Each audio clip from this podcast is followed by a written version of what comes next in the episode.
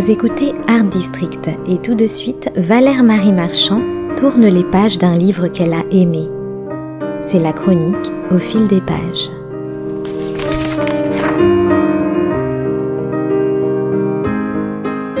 Comment définir une vie d'écrivain? Vaste question. Certains s'en réfèrent par acquis de conscience à une liste de titres plus ou moins exhaustive figurant dans la rubrique du même auteur. D'autres s'en remettent au quatrième de couverture ou à quelques étiquettes décernées à bon ou à mauvais escient par la critique. Dans Ma vie d'écrivain, paru aux éditions Grasset, Patrick Rogers, lui, ne se fie qu'à lui-même, et c'est quasiment d'instinct, sans autre guide que sa boussole intérieure, que le romancier et essayiste franco-belge met le cap sur ses vies successives. Au premier abord, cela pourrait paraître mission impossible de s'y retrouver, pour celui qui a été comédien, puis directeur de théâtre à Bruxelles, avant de s'installer à Paris et de devenir critique photographique, puis auteur d'une bonne vingtaine d'ouvrages.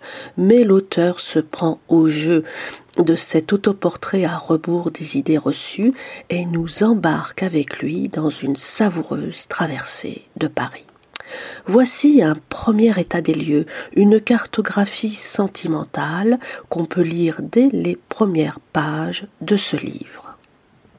Paris vaut le déplacement, déclare Ernest Hemingway, dont le deuxième fils, comme moi, s'appelle Patrick.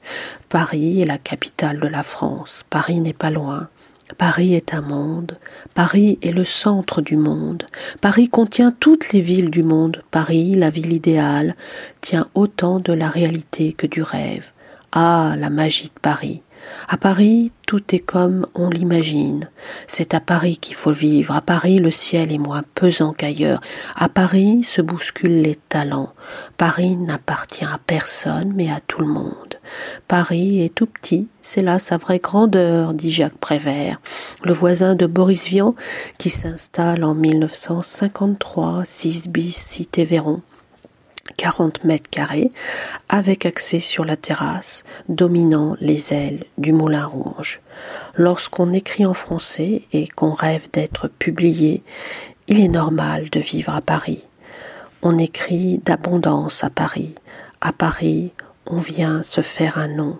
À Paris, tout n'est que littérature. On ne se refait pas, Chemin faisant, un paysage intérieur s'ébauche. En arrière-plan de Paris se profile une autre périphérie, la banlieue de l'Est parisien, ou plus exactement une proche banlieue, qui est ici incarnée par la ville de Saint-Maur. C'est là, entre Champigny-sur-Marne et Maison-Alfort, que l'auteur a déniché son terrier d'écriture, sa nacelle de lecture, autrement dit sa bibliothèque, où il s'adonne chaque jour au bonheur de lire, en compagnie du dictionnaire universel de Furtière ou du journal d'un écrivain en pyjama de Denis Laferrière. Saint-Maur fut aussi le fief de Rabelais et de Raymond Radiguet et le lieu de tournage préféré de Jacques Tati. Et c'est en partant de cette lisière que l'auteur prolonge ses escapades à Paris et leur redonne ainsi, dans un espace-temps parfaitement circonscrit, toute leur raison d'être. Peu à peu, l'écrivain devient son propre lecteur, cherche et trouve ce qui, de loin en loin, l'a amené à écrire. Chaque épisode relaté est dès lors prétexte à de nombreuses bifurcations, à des lectures vagabondes, à des références implicites ou à des clins d'œil amusés, à des coïncidences qui n'en sont peut-être pas, et ça va sans dire à d'innombrables exercices d'admiration, car tout fait sens dans une vie d'écrivain, et tout s'inscrit dans un processus narratif qui fait de celui qui prend la plume un personnage en soi. Les rêves, précise l'auteur, n'ont pas d'âge. Le plus beau reste à venir. Et ce qui nous attend est bel et bien une traversée du temps qui, par son rythme même et sa scansion répétitive, relève de la variation, voire de la variété, car l'auteur avoue avoir un faible pour la chansonnette. La vie, nous dit-il, c'est quand on chante, la vie se raconte en chanson. On croit que c'est un art futile, Erreur, c'est un court roman qui retrace une vie et qu'on retient très longtemps. Parmi les refrains choisis, voici donc ce second petit bout de texte que je vais vous lire pour le plaisir et pour l'amour du swing. Écrire, c'est s'absenter du temps. Chaque roman est un premier roman.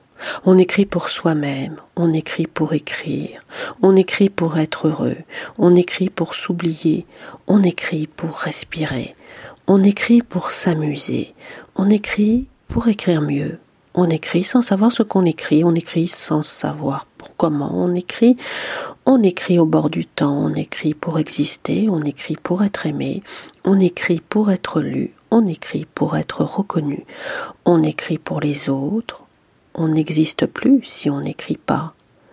On n'existe pas quand on n'écrit plus. On écrit pour tout le monde, on écrit pour un lecteur, on écrit pour une personne, on écrit pour personne. On n'écrit pas tout le temps, on écrit avec le temps. Et l'auteur de préciser encore J'écris à nu, j'écris quelques pages par jour, chacune d'elles vaut des années.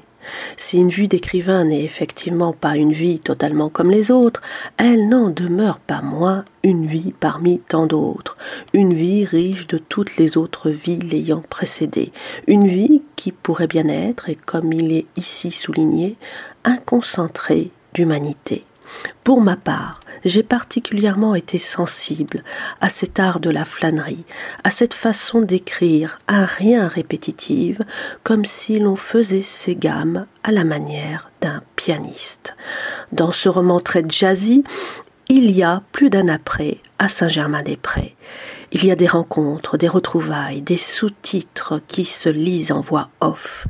Il y a bien évidemment des arrêts sur image, mais aussi des rendez-vous manqués, des blessures cachées, des recoupements sous-jacents, des entrelacs d'aveux entre ombre et lumière. L'aspect mélodique de l'exercice n'est pas sans risque, mais l'auteur va sans cesse au-devant du lecteur, en multipliant de page en page ses déclarations d'amour à la littérature. J'ai aimé ce jeu de marelle littéraire, cet art de la fugue qui agit par ricochet sur notre imaginaire, cette mise entre parenthèses du temps afin de mieux repartir dans le grand tourbillon de la vie.